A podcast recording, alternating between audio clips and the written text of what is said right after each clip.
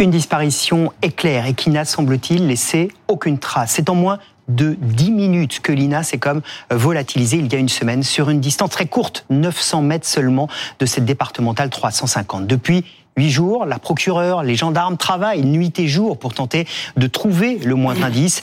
Ils euh, se concentrent en ce moment même, image en direct, sur une maison du hameau de Dispar. Ils ont fouillé cette maison de fond en comble jusqu'à 21h hier soir et ce matin, ils font des prélèvements. Nous irons sur place évidemment dans un instant, mais d'abord, cette piste, piste prise très au sérieux par les enquêteurs, celle d'un prédateur. BFM TV vous dévoile un témoignage particulièrement intrigant. Écoutez, ce père de famille racontait à BFM TV comment sa fille, qui vit dans le même village que Lina, qui a la même silhouette que Lina, a été accostée à deux reprises par un homme dans une voiture quelques jours avant la disparition de Lina.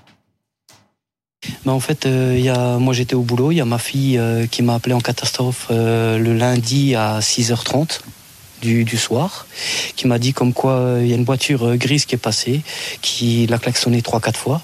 Du coup, elle m'a appelé, elle est partie en courant, elle est rentrée donc à la maison, elle l'a dit à sa mère aussi. Et le, le jeudi, en allant euh, à l'école, sur le chemin là à 6 h du matin, ouais, 6h10 il était, il y a un monsieur qui s'est arrêté en voiture avec une voiture grise, une Citroën, et s'est mis à sa hauteur, a commencé à ouvrir la porte a voulu descendre. Du coup, elle est partie en courant, elle a pris le téléphone, elle m'a tout de suite appelé. Papa, papa, il y a quelqu'un qui veut, qui me prendre. Elle est partie, je lui ai dit d'aller sonner à une maison ou quoi, mais il n'y avait pas de lumière, il n'y avait rien. Elle a été euh, donc à la place où il y a le bus qui arrive. Le monsieur s'est mis s'est garé sur le côté. Elle l'observait, mais elle ne voyait pas, vu qu'il faisait nuit. Et dès que le bus est arrivé, ben, ce monsieur est parti, quoi. Témoignage extrêmement important, précieux évidemment pour l'enquête. Mélanie Vecchio, bonjour. bonjour. Vous êtes journaliste police-justice de BFM TV. C'est vous qui avez recueilli ce témoignage. On va en parler dans un instant. Merci d'être avec nous. Nos autres invités euh, qui vont nous accompagner. Marjorie Speur, bonjour. Vous êtes euh, psychologue, euh, clinicienne, criminologue, présidente de l'École française des sciences criminelles, experte auprès de la Cour d'appel d'Aix-en-Provence. Merci d'être avec nous. Maître Randall Scherdorfer, bonjour. Soyez le bienvenu. On est ravi de vous accueillir, avocat pénaliste qu'on connaît bien, notamment sur ce plateau. auteur de votre dernier ouvrage qui va sortir dans quelques jours, itinéraire d'un avocat hors norme, c'est chez Hugo Doc. Et puis, évidemment, on est ravi de retrouver euh, le général François Daoust. Bonjour, ancien directeur de l'Institut de recherche criminelle de la gendarmerie nationale, ô combien mis à contribution dans l'affaire euh, de l'INA, professeur de sciences criminelles à l'université de Cergy-Pontoise. D'abord, ce témoignage, Mélanie, je voudrais que vous nous racontiez euh, dans quelles conditions il a été tourné, ce que vous dit ce père exactement, on vient de l'entendre, et comment vous l'avez, vous l'avez ressenti, vous l'avez perçu. C'est un témoignage qui restait. Euh, il y avait des rumeurs dans le village disant que effectivement il y avait une jeune fille qui disait avoir été victime d'une tentative euh, euh, d'enlèvement et en recoupant les sources, en faisant du porte-à-porte, en parlant à certaines personnes, on a pu identifier ce papa. on a été le rencontrer. il était au début un peu réticent à nous parler et finalement il a bien voulu nous livrer sa parole et, ce qu'il raconte effectivement c'est extrêmement troublant parce que sa fille était à côté de lui, il faut le préciser. Euh, sa fille qui euh, a effectivement euh, l'aspect, en tout cas, ressemble euh, à Lina. Elles ont quasiment le même âge. La petite fille en question, Karine, elle a 14 ans et demi. Elle va avoir 15 ans au mois d'octobre. Lina a 15 ans. Euh, elles sont, euh, elles ont les cheveux longs toutes les deux. Elles ont, elles sont très apprêtées. Et il me disait que de dos, effectivement, elles se ressemblaient énormément.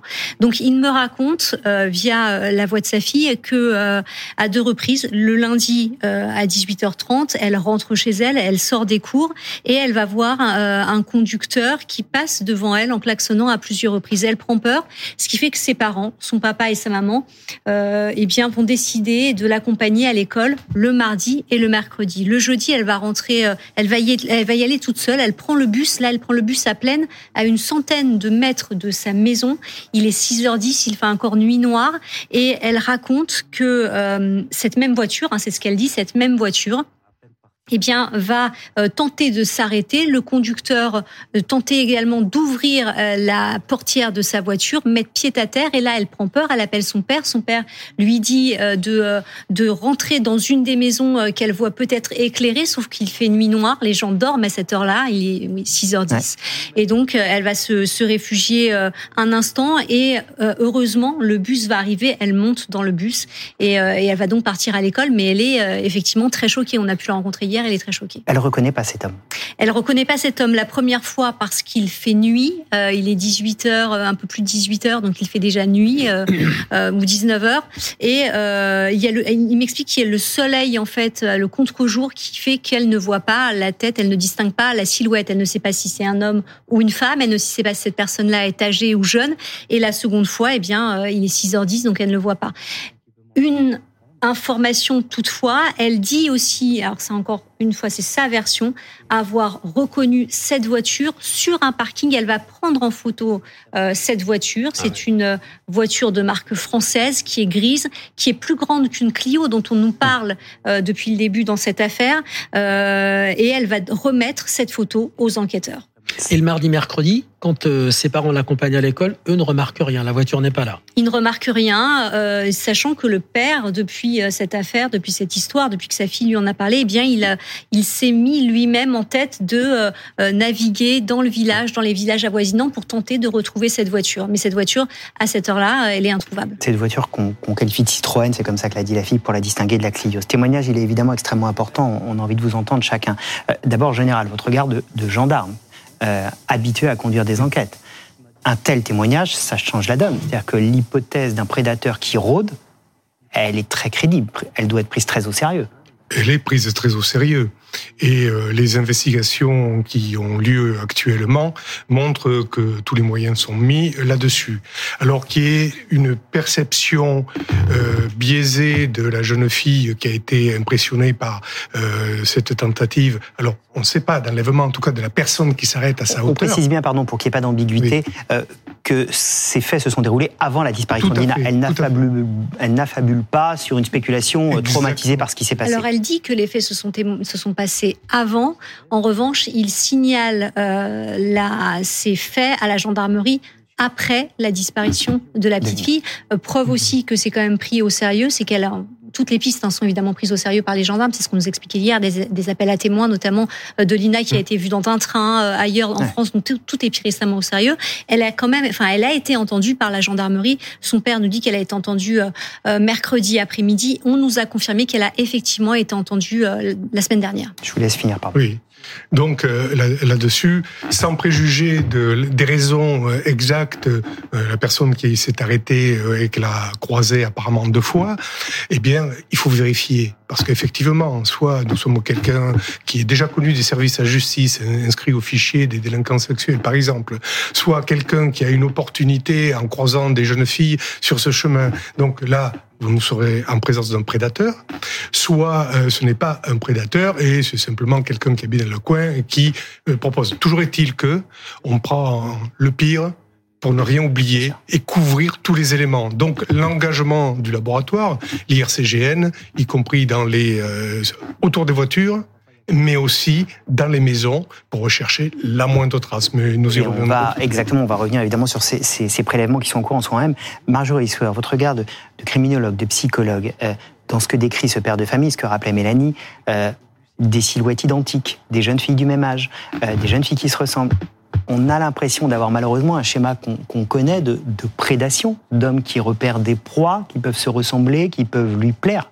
Oui, c'est euh, ce qui, de prime abord, c'est ce qui euh, ressort effectivement, et c'est peut-être là où c'est euh, encore plus traumatisant pour Karine, mmh. puisque elle, elle a vécu deux jours, enfin deux jours auparavant, et une première fois en début de semaine d'être interpellée par un individu qu'elle n'a pas reconnu ou quoi que ce soit, et le fait de voir que son amie, qui se, enfin finalement, elle se ressemble comme deux gouttes d'eau, viennent à disparaître, ça vient réactiver, ça vient créer un sentiment d'insécurité chez jeune, chez, chez cette jeune fille, et en plus de ça, elles sont identiques, elles sont copines. Donc ça veut dire que elle, dans son fantasme à elle, ça aurait pu être elle qui serait aujourd'hui euh, bah, disparue et dont on rechercherait la trace. C'est un mécanisme de prédateur, un homme qui s'arrête en voiture, qui interpelle une jeune fille, qui reviendrait deux jours plus tard refaire la même chose, trois jours plus tard faire la même chose? Ben, c'est pas monnaie courante. Euh, maintenant, c'est quand même un petit village. Est-ce que c'est une personne qu'elle connaît ou pas? Elle semble pas le reconnaître en attendant. Après, euh, le point de vue éclairage, c'est pas non plus le summum pour arriver à identifier quelqu'un. Donc, je pense qu'entre tout ce qu'on entend aujourd'hui, euh, plus les préventions que les parents peuvent faire, ça peut aussi entraîner des angoisses qui peuvent expliquer qu'aujourd'hui, elle s'est sentie en insécurité. Si elle prend la voiture en photo sur le parking, ça doit aller assez vite. Elle a pris les plaques ou elle a photographié la voiture Non, de elle a profil, pris la photo de, de profil. de profil Elle n'a pas pensé pas aux la plaques plaque. où elle a 14 ans. Maître Schwerdorfer, euh, vous avez un dossier. Moi, je voudrais qu'on parle un peu euh, voiture, euh, parce qu'on parle d'objets connectés, les téléphones, la géolocalisation, le bornage. Qu'on parle un peu voiture. Vous avez un dossier dans lequel il y a une histoire passionnante de voitures qui racontent des choses. C'est l'affaire de Nicolas Zapeda et la disparition effectivement de, de Narumi. Euh, c'est une enquête euh, qui a été très concentrée au niveau technologique sur l'exploitation de certains moyens et notamment euh, des moyens relatifs aux véhicules de location utilisés par Nicolas Zepeda. Et euh, on a pu découvrir, euh, c'est assez fabuleux en termes technologiques, euh, le fait que on sait exactement d'abord où se trouve le véhicule. Tous les véhicules, on le sait euh, depuis à peu près, je crois que la période c'est 2012 où on a mis en place. tout un tas de 2012, c'est l'Europe qui demande à ce que les véhicules aient un numéro IMEI. Exactement. Et grâce à ce numéro email et euh, au dispositif qu'il y a dans les véhicules, et c'est un véhicule tout à fait ordinaire, on a même pu savoir à quelle heure le véhicule, les portes du véhicule ont été ouvertes, combien de temps les portes du véhicule sont restées ouvertes, ce qui est très important dans l'affaire de Mhm. Nicolas Zapeda et de la disparition de cette petite japonaise qui aurait été posée dans ce véhicule-là après avoir été tuée. Et euh, on a pu voir aussi à quel moment elle se refermait, si le véhicule restait immobile et quand est-ce qu'elle se réouvrait et pour quelle durée. C'est très important parce que pour charger un corps, une certaine durée. Donc euh, on, on a des éléments très précis. Par contre, ce qui est dangereux dans ce type d'affaires, si on prend le parallèle par exemple de l'affaire Fourniret, c'est quelqu'un qui a pas de portable et qui a un véhicule qui est hors technologie actuelle Ancien. Ancien. Et là, à partir de ce moment-là, si vous euh, ajoutez euh, la non-utilisation d'une carte bancaire, si on est en prédation, il y a une réflexion, il y a une préméditation. C'est pas anodin. Euh, et quand on pense au, au mode opératoire de Fourniret, c'était exactement ça. Hein. Euh, Sauf qu'il y avait son épouse en plus dans le véhicule, mais on s'arrêtait, on interpellait une jeune fille, on la faisait monter dans le véhicule, et puis ensuite on sait ce qui se passait. Donc c'est vrai que c'est pas une démarche. Vous avez raison, Monsieur Godin, c'est pas anodin. Moi, je partage assez la- l'analyse du général Daouz, c'est-à-dire que je pense que cette piste est très sérieusement exploitée. Après, euh, on verra ce que vont donner les investigations. et dans Jonathan Daval, il y a aussi une voiture connectée. Dans l'affaire Daval, vous avez effectivement le, le tracker du véhicule qui va permettre de géolocaliser le véhicule. D'abord, de savoir quand est-ce que les portières pareilles du véhicule sont ouvertes durant la nuit. Et c'est là où il y a une dichotomie entre ce que dit Jonathan Daval à l'époque, Mhm. qui dit moi je me suis couché à minuit, Ouais. sauf que le- les portières du véhicule s'ouvrent à 1 heure du matin, 2 heures du matin, 3 heures du matin. On sait que la voiture ne bouge pas. Et ensuite, on peut traquer le véhicule et géolocaliser le véhicule vers 6 heures du matin, près du bois des Moulins, où on va trouver euh, le corps d'Alexia. Effectivement, c'est c'est vraiment fondamental, euh, sachant qu'en plus, ça s'est passé... Euh, on est en fin de matinée, 11h15. Hum. Euh, voilà, il y a quand même des paramètres euh, Un week-end, une qui doit- portion très courte hein, de, de 900 mètres. très Euh, utile pour les enquêteurs. Et le moment où le portable cesse de de, euh, de, de matcher, c'est quand même le point de départ de, de- qui doit cristalliser toutes les attentions des enquêteurs, qui ne doivent pas tout dire d'ailleurs aux journalistes. Général, peut-être qu'il faut aussi avoir un peu de, prendre un peu de recul là et se dire évidemment, ce témoignage, il est très fort et il, il nous emmène dans une piste. Euh, il faut aussi la relativiser parce que j'imagine que dans les enquêtes, et vous connaissez ça tous les trois très bien, il y a des fois des évidences. On se dit, ah, ce témoignage nous amène quelque part et il faut s'en méfier. Tout à fait. C'est ce que je voulais introduire tout à l'heure, c'est que on ne sait pas si la personne sera mise en cause. Elle est, c'est une personne d'intérêt, c'est-à-dire qu'il faut fermer la piste si nécessaire et ne rien laisser au hasard et, au risque de passer à côté justement d'un prédateur ou autre. Mais euh, si euh, on, on ne le fait pas, et bien derrière, on a toutes les portes ouvertes pour autre chose. Donc il faut le faire, mais parallèlement, si ça se trouve, vous n'êtes pas au courant, nous ne sommes pas au courant, il y a peut-être un ou deux autres objectifs de la même manière. L'IRCGN est descendu et ils auront peut-être deux, trois maisons à faire et encore un certain nombre de véhicules à traiter. Donc on voit bien que là-dessus, on se focalise. C'est quelqu'un d'intérêt, pas forcément celui qui sera retenu, mais en tout cas, tout sera traité. On va parler dans un instant de l'autre véhicule, la, la fameuse Clio. Avant cela, peut-être un mot, parce que quand même, euh, ce témoignage, il jette aussi, j'imagine, Mélanie, euh, un poids dans ce village, dans toute cette zone Parce que ça veut dire qu'il y a peut-être un prédateur qui rôde. Euh, Marjorie ça change aussi la donne. Dans ce village, d'un coup, il y a quelque chose qui s'installe. Ben, il y a l'angoisse, il y a la peur. Déjà, le fait euh, divers en lui-même, c'est, euh, je dirais, inquiétant. Euh, après, ça se passe chez vous, dans un petit village. On s'attend toujours, dans l'inconscient collectif, on s'attend à ce que ces faits arrivent, je dirais, dans des grandes villes, et ce qui n'est pas le cas. Donc, forcément que là, aujourd'hui, le fait que l'enquête nous emmène dans cette piste-là, ça peut aussi créer l'espoir d'avoir une, une, un sens à ce qui est en train de se passer pour pouvoir apaiser les esprits. Mais tant que rien n'est euh, je dirais, euh, déterminé, vous allez avoir l'angoisse qui va s'installer et la suspicion aussi, parce que finalement, tout le monde va être amené à se regarder, à jauger les habitudes des uns et des autres pour éventuellement trouver un élément qui pourrait nous aider. Quel est le climat, Mélanie? Vous avez passé plusieurs jours hein, sur place. Quel est le climat? C'est euh, il y a de l'incompréhension, beaucoup d'incompréhension, et ce que disait Madame Sueur est vrai, c'est-à-dire qu'en fait beaucoup de monde, beaucoup de personnes nous ont dit on pensait pas que ça pouvait arriver ici. Il faut, faut voir la configuration. Hein. Le, c'est quand même plein, c'est quand même très étendu. Il y a 1010 habitants, euh, il y a quelques résidences secondaires, il y a six hameaux. Et tout le monde, vraiment, tout le monde se connaît. C'est-à-dire que tout le monde se parle, les jeunes filles se parlent à l'ensemble, euh, les, les, les, ados, euh, les, les c'est très générationnel aussi, donc tout le monde se connaît, euh, tout le monde sait qui fait quoi, à quelle heure, etc. Euh, donc il y a, oui, énormément d'incompréhension euh, pas de psychose pour l'instant, hein, pas de euh, euh, on a vu un rôdeur, on a peur, mhm. etc. Mais de l'incompréhension, savoir est-ce que parce que finalement, ce que nous disent les enquêteurs depuis le début et ce que nous dit la procureure aussi, mm. ça va peut-être changer bien évidemment s'il y a une requalification d'enquête, mais en tout cas jusqu'à hier, on nous disait bah, toutes les pistes sont ouvertes, donc on n'exclut pas un départ volontaire, on n'exclut pas qu'elle ait pu monter dans une voiture avec quelqu'un qu'elle connaissait.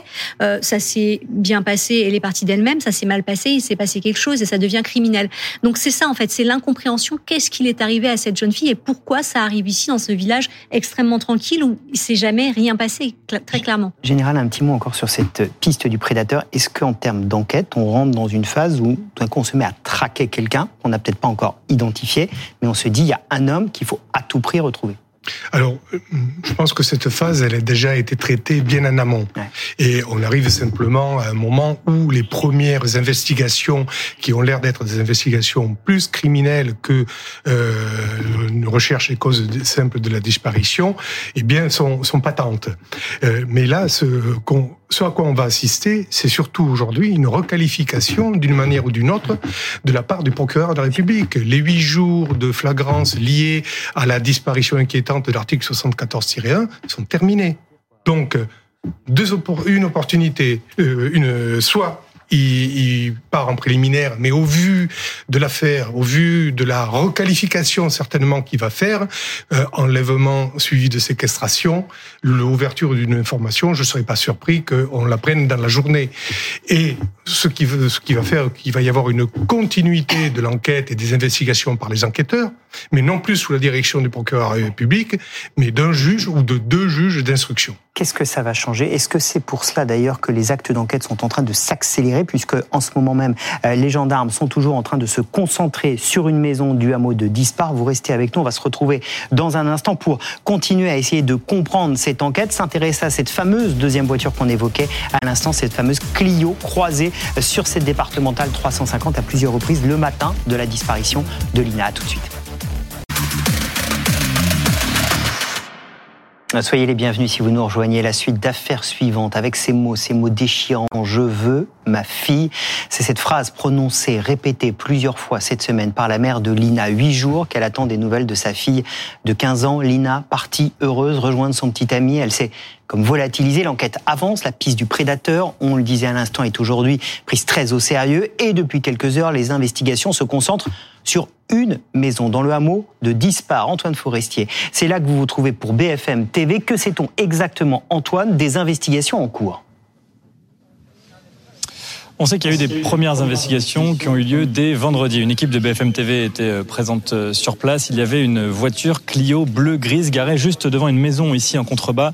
Et à ce moment-là, les gendarmes étaient en train de se faire des investigations au niveau de cette euh, voiture. Cela a duré environ trois heures. Des investigations qui ont recommencé hier soir, cette fois-ci au niveau de la maison qui est située juste en bas, une cinquantaine de mètres derrière moi. Et la maison, elle a été surveillée toute la nuit par une équipe cynophile de la gendarmerie. Un scellé qui a été installé sur la porte de cette maison. Ce matin, des gendarmes de l'IRCGN, l'Institut de recherche criminelle de la gendarmerie nationale, sont arrivés aux alentours de 9h45. Cela veut dire que cela fait à peu près 4 heures désormais qu'ils sont en train d'effectuer des relevés, de travailler à l'intérieur de cette maison juste derrière. On ne sait pas pour le moment ce qu'ils recherchent précisément à l'intérieur de ce domicile, puisque la procureure de la République de Saverne, euh, qui communique sur cette affaire depuis euh, lundi régulièrement avec des communiqués de presse, euh, ne s'est pas encore exprimée au sujet de ces investigations qui ont encore lieu en ce moment même ici dans un hameau qui est situé à seulement 3 km du lieu de la disparition de Lina.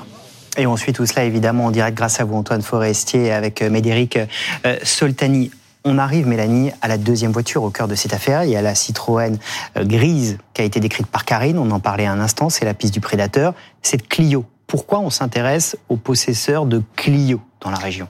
Ça part d'un signalement. C'est un témoin qui euh, contacte les gendarmes et qui euh, confirme avoir vu au moment de la disparition de Lina euh, dans l'environnement, dans l'entourage, au moment où elle a disparu et à l'endroit précisément où elle a disparu, euh, une voiture. Cette voiture, on l'a dit, c'est une, euh, une voiture de marque française, une certaine marque, d'une certaine couleur bleu-gris.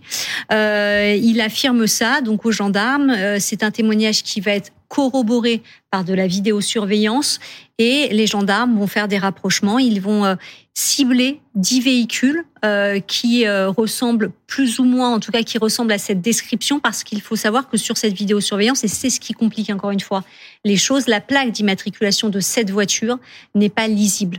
Donc ils vont cribler, ils vont cibler dix véhicules et se rendre dans différents endroits, dans différentes communes qui sont plus ou moins loin de l'endroit où a disparu la jeune fille, Bellefosse, à une dizaine de kilomètres à Dispar, on l'a vu ici, ou encore à Saint-Pierre-Bois, là nous y étions, mmh. c'est à une vingtaine de kilomètres, et on a vu euh, des techniciens de l'identification criminelle euh, justement faire des prélèvements sur certains véhicules, puis repartir.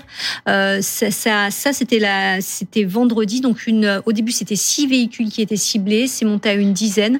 Cette, c'est une vérification, des vérifications de grande ampleur, d'envergure. À, à... Ces vérifications, elles sont allées assez vite. Euh, là, les gendarmes, dans cette maison, ils y sont depuis hier, toute la journée. Ils y étaient déjà passés vendredi. Ils sont restés jusqu'à 21h hier soir. Ils ont posé des scellés. Ils sont revenus ce matin. On est en train de faire des prélèvements s'il y a l'IRCGN sur place. Et la procureure ne communique pas contrairement à ce qu'elle fait assez rapidement quand il y a des actes d'investigation. On l'a suivi hier en direct avec Dominique quand on a retrouvé des ossements d'origine animale. Est-ce que ça veut dire que dans cette maison, il se passe quelque chose? Alors, je ne sais pas. En tout cas, ce que ça veut dire, c'est qu'elle n'a pas encore les résultats des investigations matérielles réalisées à la fois par les techniciens d'identification criminelle qui sont sur place, en gros les généralistes qui interviennent dans l'urgence, qui sont là pour un certain nombre de prélèvements, et les spécialistes du laboratoire de l'IRCGN qui sont à l'intérieur. Donc, elle ne communiquera qu'à partir du moment où il y a des résultats, qui soient négatifs ou positifs. Dire et prendre la parole pour simplement signaler que on a une unité spécialisée qui est descendue, ce n'est pas très constructif. Donc on est plutôt là-dedans et elle va attendre. Les scellés qui ont été posés, c'est la garantie que quelqu'un ne rentre pas en plus pour effacer des traces, va euh, ou par simple curiosité et qui va polluer la scène. Donc on enferme cette maison dans un cocon de façon à ce que les experts de plusieurs domaines, spécialisés en recherche de traces de sang, anthropologues, prélèvements spéciaux d'ADN, voire d'empreintes digitales ou de recherche de fibres, de vêtements ou autres. Donc c'est très très très large pour les experts, y compris spécialistes euh, concernant l'électronique de véhicules mhm. qui euh, sont certainement là. Eh bien, il y a quand même besoin de donner un peu de temps au temps. Et euh, souvenez-vous, l'affaire Flactif, c'est pratiquement une semaine qu'ont passé les spécialistes de l'IRCGN dans un chalet avec trois étages. Donc, il y a besoin euh, d'y aller. Et comme j'aime à le dire, le temps du scientifique n'est pas le temps du médiatique. Ouais, préserver les lieux. On a vu dans l'affaire Daval, la maison de, de, Jonathan et Alexia Naval avait été visitée, des choses avaient été volées à l'intérieur. Euh, on est au alors qu'elle était sous scellé. Alors qu'elle était sous scellé, absolument scellé judiciaire. Donc on est au huitième jour, samedi plus un, huitième jour. Donc euh, disparition inquiétante, article 74.1, vous l'avez dit. On va passer très vraisemblablement, le procureur va décider en enlèvement, séquestration, ouverture d'une information, désignation d'un juge d'instruction, les avocats vont arriver, ils vont avoir accès à quoi La famille va se constituer partie civile. Les avocats auront accès à quoi? Alors les avocats vont avoir accès en principe à l'intégralité des actes qui seront transmis au juge d'instruction. Pourquoi en principe? Parce que euh, tout simplement, euh, le juge d'instruction n'est pas obligé de coter euh, immédiatement tous les actes qu'il reçoit de la part de ses enquêteurs. Côté numéroté. Numéroté au dossier, c'est-à-dire rendre accessible à l'ensemble des parties constituées, compris les parties civiles, euh, accessible au dossier. Donc, ce que, ce que va faire, ce que vont faire les enquêteurs avec le procureur de la République et le juge d'instruction, ils vont garder les éléments les plus significatifs. Et lorsqu'ils vont décider d'une cible à placer en garde à vue ou deux cibles à placer en garde à vue, euh, à partir de ce moment-là, ils vont pouvoir sortir des éléments déterminants qu'ils auront récoltés dans l'enquête, y compris des éléments scientifiques et techniques, dont personne n'aura connaissance. Et les avocats des parties civiles, comme dans l'affaire Daval, n'en auront pas connaissance. Et tout ça ne va sortir que pendant les 48 heures de garde à vue, si on place quelqu'un en garde à vue. Et ensuite, ce sera joint au dossier et tout le monde y aura accès après les 48 heures de garde à vue de la personne qui sera in fine, ce qu'on ne sait pas maintenant, euh, sérieusement soupçonnée et contre qui on, va penser légitimement qu'il y a des indices graves ou concordants permettant ensuite une mise en examen. Ça nous amène évidemment à, parler de la famille de en fait. On va préserver l'enquête, y compris euh, des avocats, y compris de la famille. Pourquoi? Parce que tout le monde est soupçonné en réalité dans une affaire comme celle-là. Même si on se concentre sur un lieu précis, sur une maison d'habitation, les gendarmes ne se concentrent pas que sur cette piste-là. Et tant que euh, on n'a pas euh, fixé un objectif avec des éléments euh, d'investigation qui permettent de légitimement penser qu'on est sur la bonne personne qui serait impliquée dans la disparition, je ne veux pas la qualifier pour l'instant, eh bien tout le monde reste suspect. C'est la bonne façon de travailler. Sinon, hum. euh, l'enquête est biaisée et elle est partiale. Et si une enquête est biaisée et partielle, c'est là où effectivement commencent les difficultés, comme dans l'affaire Dils. Et le général acquiesce. Euh, Marjorie Sfer, je voudrais qu'on dise un mot de la, de la maman euh, de Lina. Elle a déchiré le cœur à tout le monde. Euh, j'ai besoin de ma fille, a-t-elle répété à plusieurs reprises, avec le courage d'aller devant les médias parce elle est mon Elle espère, elle émeut tout le monde. C'est, c'est à la fois une mère courage, une mère qui se bat, et puis on imagine huit jours après l'abysse dans lequel elle se trouve. Ah ben c'est euh, oui euh, là elle va avoir besoin d'un soutien psychologique si elle ne l'a pas déjà euh, demandé. le, le, panel d'émotions par lequel elle passe, ça peut aller effectivement de l'espoir au désespoir puisque chaque nouvelle information peut justement lui créer une avancée. après on voit que oui, ben, on est tous parents ou on a je dirais autour de cette table et donc c'est imaginons si c'était à nous que ça arrivait. Donc forcément ça vient nous toucher au plus profond de nous-mêmes. C'est une mère qui était euh, solo, une mère qui s'est occupée de sa fille. Donc en fait, quand elle dit c'est mon tout, c'est que on entend plutôt une maman qui s'est euh, vraiment euh, sacrifiée et saignée pour son enfant. Et aujourd'hui, c'est comme si elle perdait sa raison de vivre. Donc elle, en une fraction de seconde, en fait, sa vie bascule d'un moment où tout était calculé, contrôlé, bien, positif, en, en une horreur parce que aujourd'hui, elle est face à des des interrogations, face à des doutes, peut-être face même à de la culpabilité d'avoir laissé partir sa fille. Donc euh, c'est ça en fait, et elle est en train d'alterner entre différentes émotions. Marjorie Sueur, elle, elle prend la parole, elle vient face aux caméras, elle vient dire. Euh, ne racontez pas n'importe quoi. Sur les réseaux sociaux, on raconte n'importe quoi. Euh, je ne veux pas que ça se passe comme ça. Mais parce qu'elle veut pas qu'on salisse, mais parce que elle, se bat. de com. Oui. fait un travail de com parce qu'elle veut mobiliser tout le monde, parce qu'elle a besoin du soutien de tout le monde, parce qu'elle a besoin que tout le monde se sente investi dans ce qu'elle est en train de vivre. Et donc, ça a permis aussi aux gens de participer aux battues, de se, se mobiliser pour ça.